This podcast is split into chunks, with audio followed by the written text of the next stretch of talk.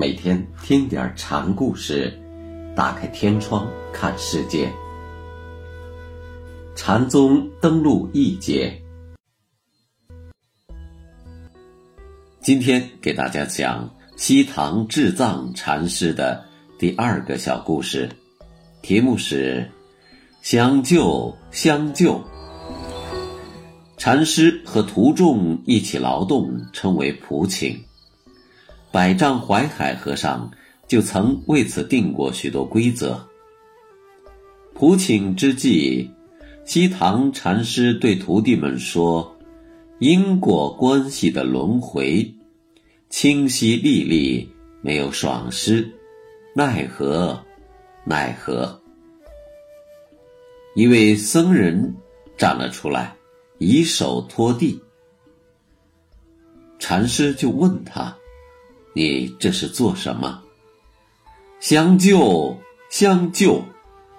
那位僧人回答：“禅师说，诸位，这个小和尚还差一些呢。”僧拂袖便走。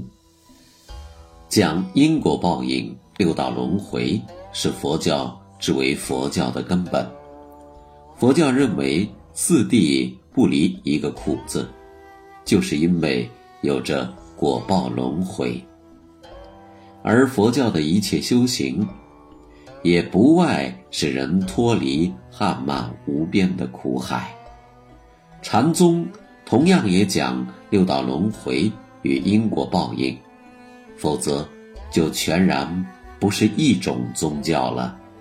但禅家很少正面提起这些有关人死后的问题。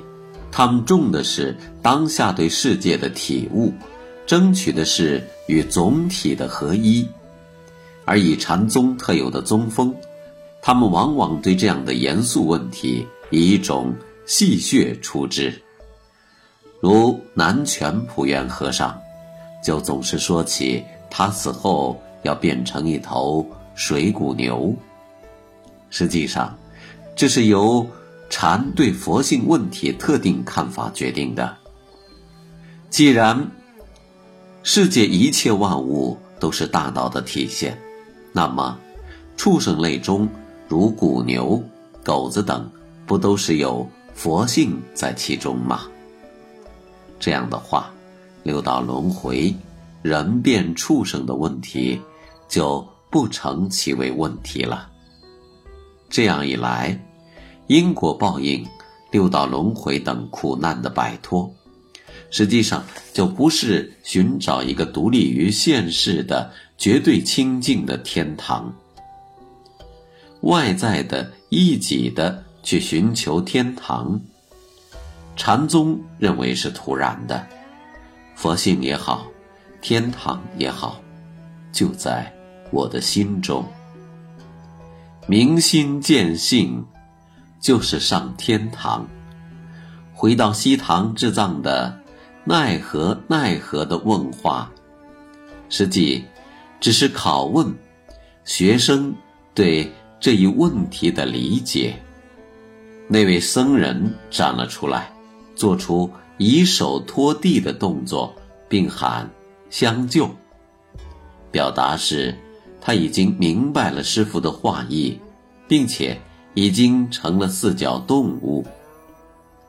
僧人的举动是讥讽老师，还有轮回心念在，但他的举动言语恰好表明他还有六道的分别，所以禅师说他还不到家，但老和尚说人不到家，不也有到家不到家的分别吗？小和尚拂袖而去。正是对西塘的回击。